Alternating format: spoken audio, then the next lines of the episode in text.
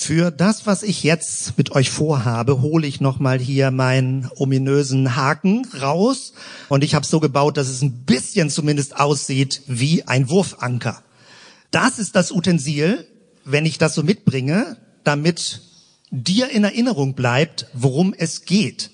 Wenn du den Begriff Wurfanker oder Anker in Erinnerung behältst, dann rappelt sich daran praktisch die ganze Wahrheit und die Logik auf, die ich dir heute erklären und beschreiben möchte. Anker. Das ist mein Thema. Ein fester Anker für die Seele. Das steht im Hebräerbrief, eben habe ich schon kurz erwähnt, wir haben jetzt mehrere Wochen uns mit dem Hebräerbrief beschäftigt. Hier jetzt Kapitel 6, Vers 19. Ein fester Anker einen festen Anker für die Seele. Es gibt aus meiner Sicht im Hebräerbrief, so schwer wie der Brief auch ist, ganz viele tolle Wahrheiten, so Goldstücke, die man da drin findet. Wir haben schon drüber gesprochen, ein Zugang zu Gott. Also es gibt kein Absperrband mehr. Wir haben darüber gesprochen, dass in Jesus das letzte Wort gesprochen wurde. Wir haben darüber gesprochen, dass es ein ein für alle Mal gibt in Christus, dass es keinen Opferkult oder so eine Wiederholung geben muss, weil in Christus alles vollkommen geschehen ist. Wenn Jesus am Kreuz sagt, es ist vollbracht, dann ist es so gemeint und damit ist etwas Verheißenes, was angekündigt ist, in Jesus zur Erfüllung gekommen. Heute nun dieser Akzent und dieser Fokus Anker. Einen Anker für die Seele. Das möchte ich konzentriert mit euch durchgehen, wie wir das im Text finden und was das inhaltlich bedeutet. Wenn man über Anker nachdenkt, dann hat man in der Regel sowas wie einen Schiffsanker vor Augen. Ja, also du bist unterwegs. Schiffe müssen fest geankert werden. Schiffe müssen irgendwie im Boden verankert werden, dass der Sturm sie nicht wegreißt. Das wäre ja total blöd. Also ein Bootsanker. Und wir kennen die Geschichte im Sturm, die ich eben gezeigt habe. Die Jünger sind im Sturm und man denkt, ah ja gut, eine Bibelgeschichte, Jünger im Sturm und Jesus kommt denn. Aber ganz, ganz viele Bibelgeschichten haben eine Tiefenstruktur drin. Und das Bild eines aufgewühlten Meeres ein aufgewühltes Meer ist in der Bibel ein Bild für deine Seele. Das heißt, wir in dieser Welt leben praktisch auf schwankendem Boden. Ganz vieles ist so eine Art von aufgewühlter Situation. Du bist im Sturm. Manchmal steht dir das Wasser bis zum Hals. Manchmal hast du Angst unterzugehen. Das heißt, das Bild des Ankers, wenn der Hebräerbrief das aufgreift, geht ganz tief in unser Bewusstsein hinein. Ein Anker bedeutet, Gott macht ein Angebot, wo unser schwankendes, unser stürmisches, unter Wellen bewegtes Leben fest verteut werden kann. Und das finde ich total interessant und spannend. Für mich ist das wichtig, denn von meiner Seite merke ich, ich brauche sowas wie einen Fixpunkt, an dem ich mich orientieren kann. Also nicht nur, was meine innere Seelenverfassung angeht, sondern was die weltpolitische Lage angeht. Vieles empfinde ich wie mitten im Sturm. Und umso spannender ist es, sich darauf zu konzentrieren und zu gucken, was finden wir hier, worum geht es. Es gibt ja selbst das Wort, das Tätigkeitswort, sich verankern oder etwas verankern. Also dieser Anker kommt sogar in der Tätigkeit vor, dass ich mich fest verankere.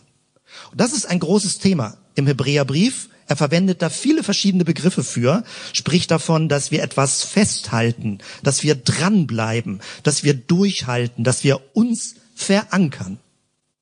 Und deswegen habe ich das hier vorne mitgebracht, denn üblicherweise denkt man, ein Anker geht ja nach unten und hält mich irgendwo im Untergrund fest dass ich nicht weggeweht werde vom Sturm. Aber das, worüber wir heute nachdenken, ist eher so etwas wie ein Wurfanker.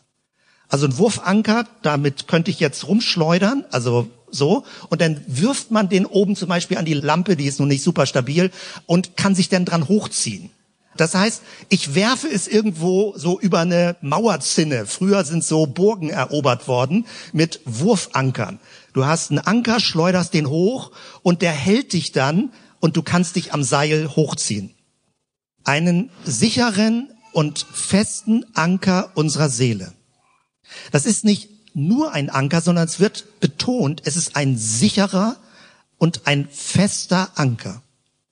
Und jetzt stellt sich natürlich die Frage, was ist denn dieser Anker? Wie funktioniert dieser Anker?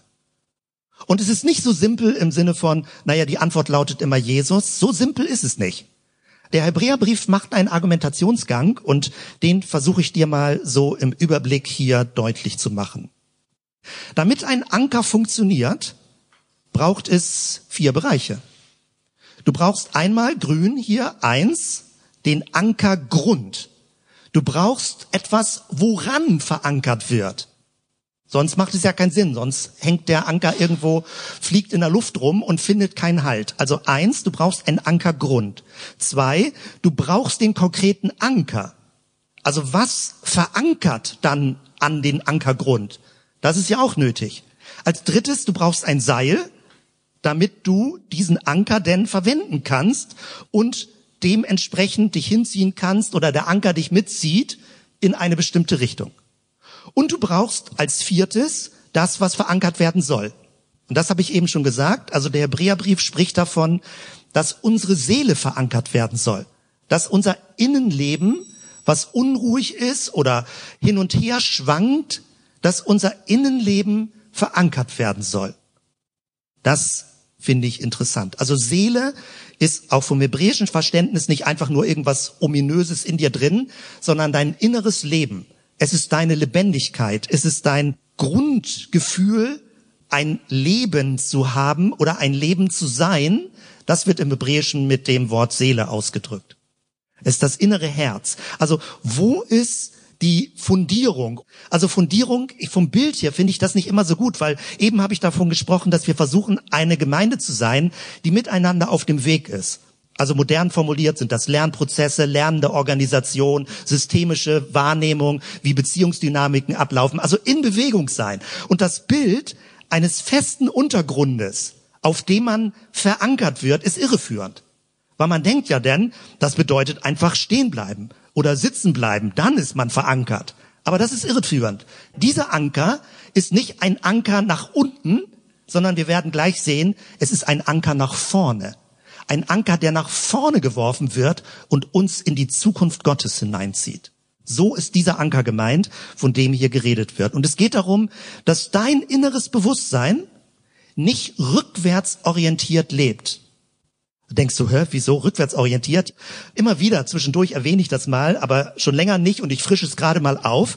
Wir mit unserem Körper denken, dass wir nach vorne gehen. Die Augen sind vorne, damit wir nicht stolpern, wie hier ein Kabel, kann ich nach vorne gucken und denke, ich gehe mit meinem Körper nach vorne. Ich gucke nach vorne und hinten habe ich ja keine Augen. Man denkt, das wäre der Normalfall. Psychologisch ist es aber genau falsch rum. Das Hebräische verdreht die Worte, dass das, was du als vorne erlebst, eigentlich hinten ist und das, was hinten ist, vorne ist.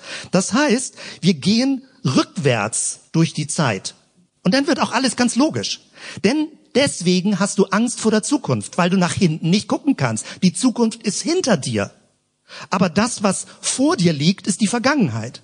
Und deswegen sind so viele Menschen vergangenheitsorientiert, weil da wissen sie, was geschehen ist, was passiert ist, wo sie verletzt wurden, wo sie enttäuscht wurden, wo sie gute Erlebnisse gemacht haben. Es ist alles vor ihnen in der Vergangenheit.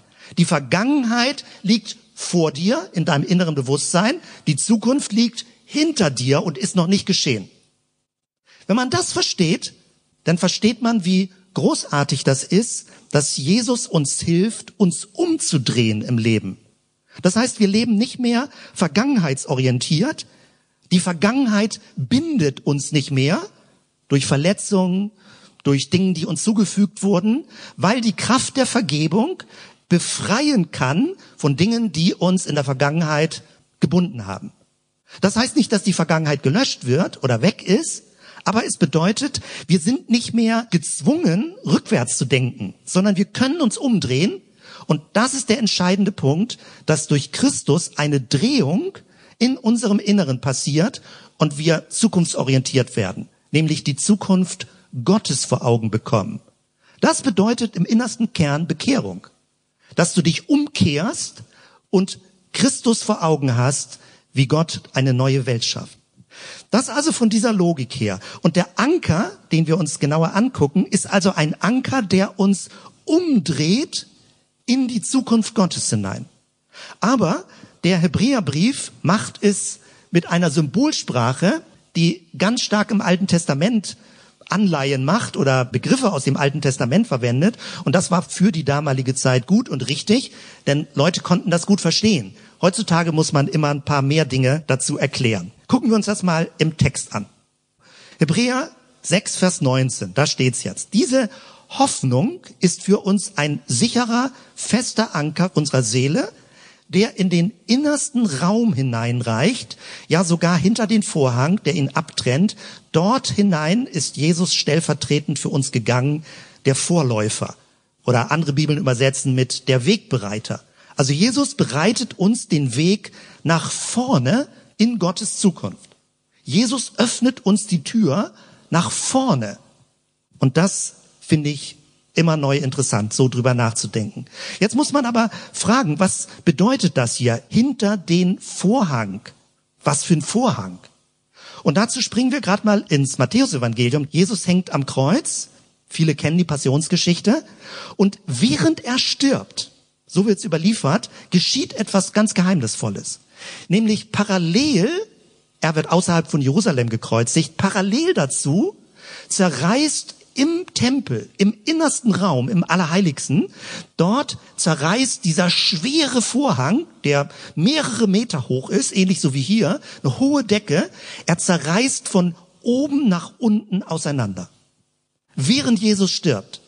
Unglaubliche Symbolik. Er wird nicht von unten von Menschen aufgerissen, im Sinne von endlich mal weg mit dem Vorhang, sondern er wird von oben nach unten aufgerissen. Also Symbolik, Gott selbst zerreißt in Christus diesen Vorhang, der in das Allerheiligste führt. Das ist gigantisch. Also ich krieg da mal so ein bisschen Gänsehaut bei dieser Symbolik, die dahinter steckt.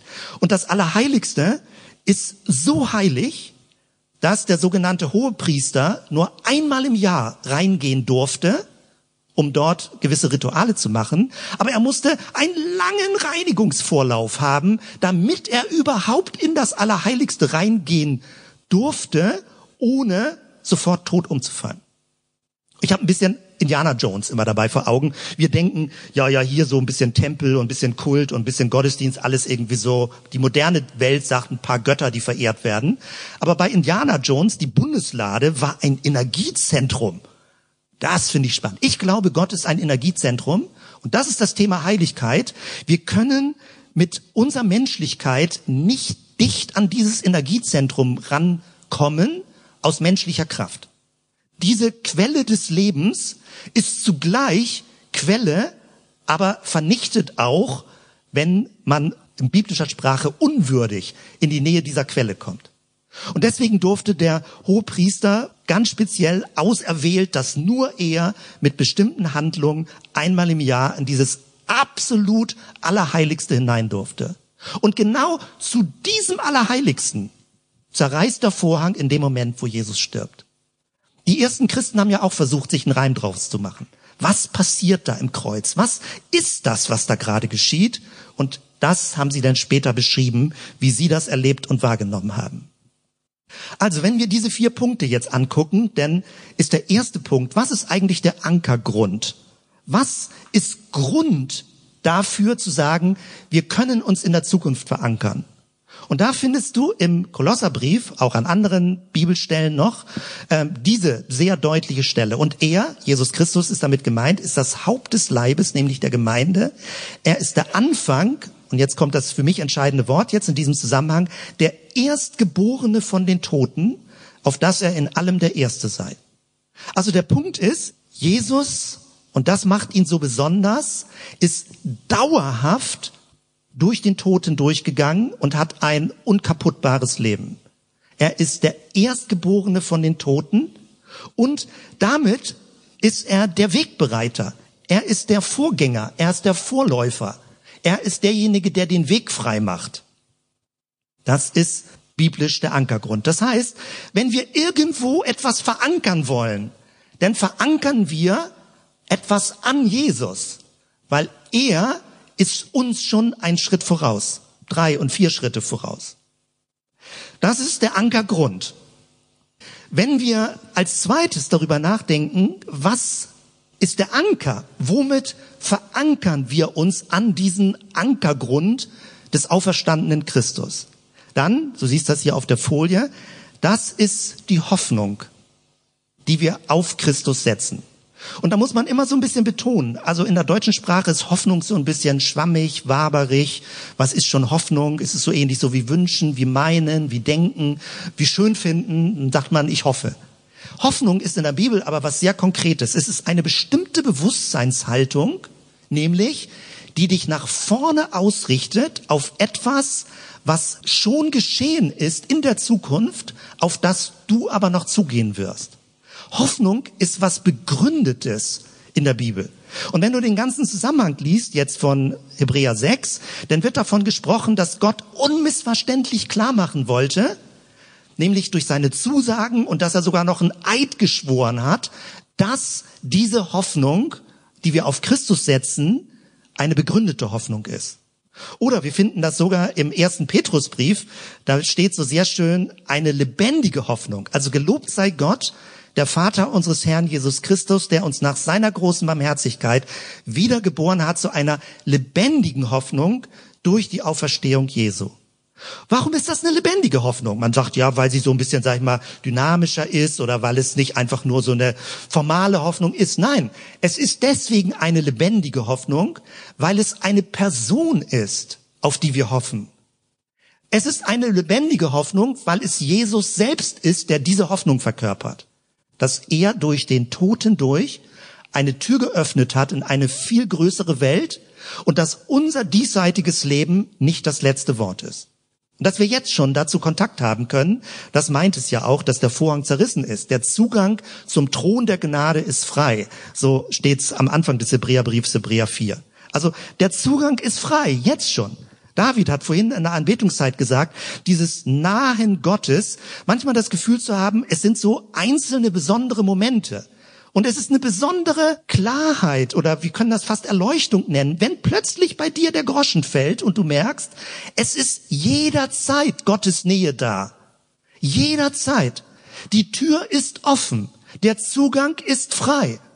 Das ist das Spannende. Und damit verändert sich das, was Beten ist. Beten ist kein Herbeibeten Gottes. Beten ist kein Herbeibitten Gottes. Beten ist nicht ein Anflehen, Gott komm doch endlich mal. Sondern beten ist ein sich bewusst machen, dass in Christus der Zugang frei ist. Es geht um eine Bewusstseinshaltung, in die wir permanent hineinkommen können. Ich habe manchmal früher gedacht, ich habe ja auch verschiedene christliche Kontexte, dass das auch so Spitzenerlebnisse sind, so besondere Gefühlserlebnisse in Gottes Gegenwart zu leben. Aber je länger ich dabei bin und es sind bestimmte Dinge, die bei mir so Wegmarkierungen waren, verstehe ich, es ist kein Zufall, ob du in dem Bewusstsein lebst, dass Gottes Gegenwart immer da ist. Es hängt auch mit einer inneren Bewusstseinshaltung zusammen. Das ist keine Leistung, es ist kein Werk, keine Vorbedingung, aber es ist nicht irgendwie zufällig, sondern du bist aktiv dabei beteiligt. Wie ist man dabei beteiligt? Indem man manchmal seinen Tagesablauf unterbricht und sich neu fokussiert. Sagt, Christus, du bist da. Du lebst in mir. Danke, dass du auferstanden bist. Manchmal rutscht einem das weg, aber das ist sowas wie Exerzitien im Alltag, dass man sagt, ich suche mir bestimmte Momente, dass mir das immer neu bewusst wird. Es gibt eine Frau, die in Kiel unterrichtet, eine evangelische Theologin Sabine Bobert, die versucht, Menschen anzuleiten für Exerzitien des Alltags. Und sie macht so ganz einfache Regeln und sagt, üb doch mal den Tag über, jede Stunde dir einmal am Ohrläppchen zu fassen und zu spüren, du bist echt, etwas lebt in dir, Gott ist da, Danke zu sagen und dann arbeitest du weiter. Und nicht einfach so stumpf, sage ich mal, den Tag zu erleben, sondern sich ein Ritual zu überlegen, wie man in diesem inneren Fokus bleibt. Der Zugang zu Gott ist frei. Ich habe jetzt aus anderen Gründen mir so ein Armband besorgt, was vibriert, also während des Tages zu einer bestimmten Uhrzeit und mich erinnert an etwas. Sowas ist das. Denk dir irgendwas aus, falls dir das wegrutscht. Geistlich ist die Wahrheit amtlich klar. In Christus bist du willkommen, geliebt. Ich habe da die Sonntage vorher drüber gesprochen. Angenommen, dir ist vergeben. Gott ist mit dir. Amtlich klar. Das Problem besteht eher darin, dass wir mit unserer Bewusstseinsverfassung manchmal so ein bisschen verdunkelt, vernebelt, wankend werden und uns fragen, was stimmt denn eigentlich noch? Das Problem ist aber eher, dass wir den Fokus verlieren und nicht, dass Gott irgendwas anders gemacht hat. Und darauf dringt so doll dieser Hebräerbrief. Wenn wir also weiterreden darüber, und ich habe jetzt schon praktisch über diesen dritten Punkt gesprochen, dann geht es darum, was ist dieses Seil? Also Christus ist der Ankergrund, die Hoffnung bindet uns an diesen Ankergrund, aber was bringt das bis in unsere normale tägliche Seelenverfassung rein? Und der Hebräerbrief betont es an vielen Stellen. Glauben ist, manchmal klingt das zu allgemein, wenn man sagt, Glauben ist Vertrauen. Ja, das stimmt. Vertrauen auf Jesus, was er getan hat. Aber es ist noch konkreter. Es ist ein Festhalten. Man könnte noch schärfer sagen, es ist ein Festkrallen an Jesus. Ihr kennt vielleicht die Geschichte aus dem Alten Testament Jakob, der sagt, ich lasse dich nicht, es sei denn, du segnest mich. Und er krallt fest den Engel, dem er da begegnet ist. Das ist Glauben. Nun kann man fragen, ist dieses Festkrallen eine Leistung? Ist das irgendwie so, jetzt gebe ich mir mal Mühe, mich festzukrallen oder festzuhalten oder mich auf Jesus zu fokussieren? Ja, das kann man so schwer erklären. Das macht es so kompliziert. Es ist eine aktive Bewusstseinshaltung, aber es fühlt sich nicht wie eine Leistung an. Es ist nicht etwas, was du vorweisen musst oder tun musst. Es ist eine Art von aktiver Öffnung, eine Art von aktiver Bewusstmachung, aber du bringst nicht hervor, was du dir bewusst machst, sondern du machst es dir nur bewusst. Also es ist eine Art von aktivem Empfangen. Das lässt sich immer so schwer erklären. Das ist Glauben. Glauben heißt nicht, du musst vor Gott gut dastehen, irgendwas vorweisen, damit er dich gut findet, damit du geliebt bist, damit dir vergeben wird. Alles Unsinn, sage ich mal so drastisch. In Christus ist das schon alles geschehen. Glauben bedeutet, dass du in eine Bewusstseinshaltung hineinkommst, ist immer neu dankbar zu empfangen. Und wenn es dir wegrutscht, dann beginn dein Tag morgens damit, danke Jesus, was in dir Wirklichkeit geworden ist in meinem Leben. Und wenn du in eine gewisse Übung reinkommst, wirst du merken, es entsteht sowas wie ein Dauerlevel der Präsenz Gottes in deinem Leben. Ich brauche für mich da Zeiten der Stille, wo ich mich zurückziehe, mich konzentrieren kann. Manchmal merke ich, ich fliege so innerlich ein bisschen aus der Kurve und zu viele andere Eindrücke und dann muss ich mich zurückziehen, mich zu sammeln und dann bin ich wieder in so einer inneren Klarheit und dann kann ich wieder unter Menschen gehen. Jeder muss da seinen eigenen Stil finden, aber ich versuche dir so gut wie möglich zu beschreiben. Wir reden nicht über theoretische, abstrakte, man kann das so oder so sehen, Glaubensdinge sprechen, irgend so eine Wahrheit, die überhaupt nicht nützlich ist für den Alltag.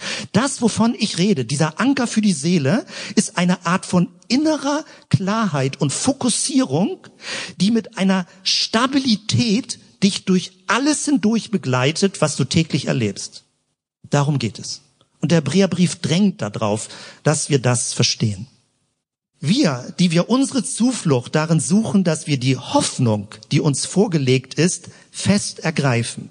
Das ist dieses Seil. Wir müssen das Seil ergreifen. Das Seil. Wir müssen festhalten an dem, was uns gegeben ist und dass es uns wichtig ist. Manchmal kann man fragen, ja, was ist, wenn ich nicht schaffe festzuhalten, wenn ich abrutsche am Seil? Dann würde ich jetzt verlängern und sagen, allein dadurch, dass du bittest, festhalten zu können, hältst du schon fest. Das war gerade ein bisschen schnell. Es geht ja um eine Bewusstseinshaltung. Allein dadurch, dass du sagst, ich habe Sorge, nicht mehr an Jesus dran zu sein, irgendwie ihn loszulassen, und du bittest Gott, hilf mir, dass ich an Jesus dranbleibe. Das ist schon das Festhalten, indem du den Fokus darauf richtest. Also indem du bittest, dass du festhalten kannst und dass Gott dich festhältst, bist du schon mittendrin in dem Prozess festzuhalten. Ich hoffe, das kann man so schnell nachvollziehen. Jetzt möchte ich dir zum Schluss ein Clou zeigen, was mich am meisten begeistert daran und damit auch diesen Gedankengang abschließen. Denn der Hebräerbrief verwendet Bilder aus dem Alten Testament. Und das Bild, was er verwendet, ist das Bild des Hohepriesters. Der Hohepriester, ich habe schon gesagt, einmal im Jahr durfte er unter besonderen Ritualen reingehen in das Allerheiligste. Und das Allerheiligste, ich habe dir es oben rechts hier gezeichnet, ist ein innerster kleiner dunkler Raum im großen Tempel. Dieses ist jetzt schon der Tempel von Herodes, also früher waren die noch ein bisschen kleiner, die Tempel, aber die Logik war immer dieselbe. Es gab einen Vorhof, es gab ein Heiligtum und dann gab es ein Allerheiligstes. Und da durfte eben nur dieser spezielle Priester hinein. Und Stichwort Seil. Als ich das zum ersten Mal gehört habe, dachte ich, ach, das ist ja schräg, aber eigentlich konsequent. Das Problem ist, was ist, wenn der Hohepriester mitten in diesem Allerheiligsten plötzlich einen Herzinfarkt kriegt?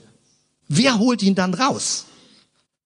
Deswegen bekommt er ein Seil ans Bein gebunden, damit, wenn er im Allerheiligsten irgendwie was passiert, dass er nicht von alleine wieder rauskommen kann, kann man ihn von draußen wieder rausziehen irgendwie cool, ja, nachvollziehbar, aber schon auch schräg. Also das so zu machen, weil es konnte niemand anders in diese Zone hineingehen. Und jetzt kommt's.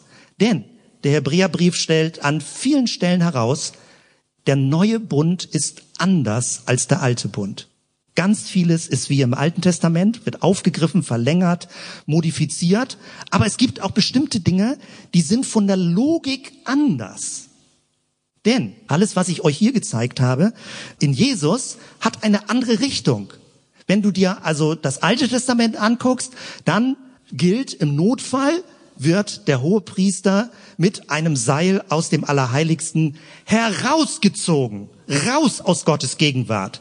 Manchmal frage ich mich, ob auch Christen im Neuen Testament immer noch in diesem alten Muster leben. Also, wenn du nicht aufpasst, wirst du rausgezogen aus der Gegenwart Gottes. Das ist nicht das Neue Testament. Das Neue Testament, da müssten wir es eher mit so einem Bild verstehen. Ein Rettungshubschrauber, der ein Seil hat, was Menschen hochzieht, reinzieht. Jesus, der Anker hinter den Vorhang, bedeutet, in dem Moment, wo du an Jesus verankert bist, wirst du hineingezogen in das Allerheiligste. Jesus zieht dich immer hinein. Wenn du dich nicht mit Jesus beschäftigst, dann wirst du nicht hineingezogen in dieses Allerheiligste. Dann läuft man eher Gefahr, das zu verlieren. Aber immer dann, wenn du Jesus vor Augen hast, dich mit Jesus beschäftigst, Jesus anbetest, Jesus verehrst, der Anfänger und Vollender des Glaubens, wie auch im Hebräerbrief steht, zieht er dich hinein. Das heißt, über Jesus, der Ankergrund, der Anker, das Seil, kommst du immer in die Gegenwart Gottes. Immer. Das ist die Berufung von Jesus gewesen.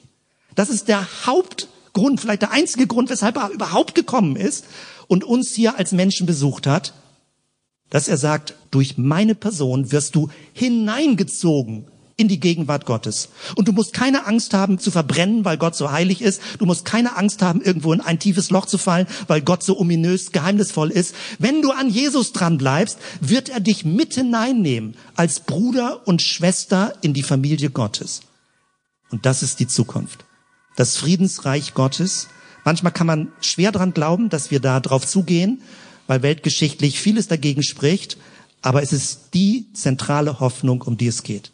Jesus ist der Erstgeborene von den Toten und alle, die sich an ihm orientieren und an ihn dranhängen, werden genau dasselbe miterleben, wie Jesus es schon vor uns erlebt hat. Das finde ich so spannend. Also hier nochmal mit dem Text beschrieben. Jesus, der ewige Hohepriester, zieht dich in das Allerheiligste hinein. Und er macht es immer und immer wieder. Der Hebräerbrief spricht davon, dass Jesus ununterbrochen in dieser himmlischen Welt für uns betet. Für dich und für mich betet. Dass wir dabei bleiben, dass wir ihn vor Augen haben, dass wir sehen, wie wichtig diese Thematik ist, dass wir die Wahrheiten Gottes vor Augen haben. Jesus als hoher Priester betet in diesem Moment in der himmlischen Welt für dich, dass dein Glaube stabil wird, dass du fest verankert bist in ihm, so wie er damals auch für seine Jünger gebetet hat. Das heißt, Jesus wird dich nie an langer Hand draußen lassen, nie rausstoßen, nie sagen, du kommst hier nicht rein, dich will ich nicht. Und diese Atmosphäre des Willkommens, dass jeder willkommen ist, der sich an Jesus bindet, die wollen wir als Gemeinde abbilden. Und da gibt es nicht irgendwelche beknackten christlichen Türsteher, die sagen, du kommst hier nicht rein. Weil wenn Jesus die Tür aufmacht, hat er sie aufgemacht. Dafür sind wir, nicht wir als Gemeinde, aber dafür ist überhaupt eine christliche Gemeinde da. diese offene Tür in das Allerheiligste zu leben und das auszudrücken als Gemeinde, auch strukturell auszudrücken, wie man miteinander umgeht und wie die Kultur einer Gemeinde entwickelt wird. Ich ende mit diesem Vers. Wir wollen unbeirrbar an der Hoffnung festhalten, zu der wir uns bekennen. Denn auf Gott ist Verlass. Er hält, was er zugesagt hat. Ich möchte gerne mit diesem Vers so enden, wenn wir zusammen beten, dass ich den in Ich-Form vorlese. Also ich möchte unbeirrbar an der Hoffnung festhalten, zu der ich mich bekenne, denn auf Gott ist Verlass, er hält, was er zugesagt hat. Und wenn ich das vorspreche, möchte ich dich einladen, dass du innerlich das mitbetest.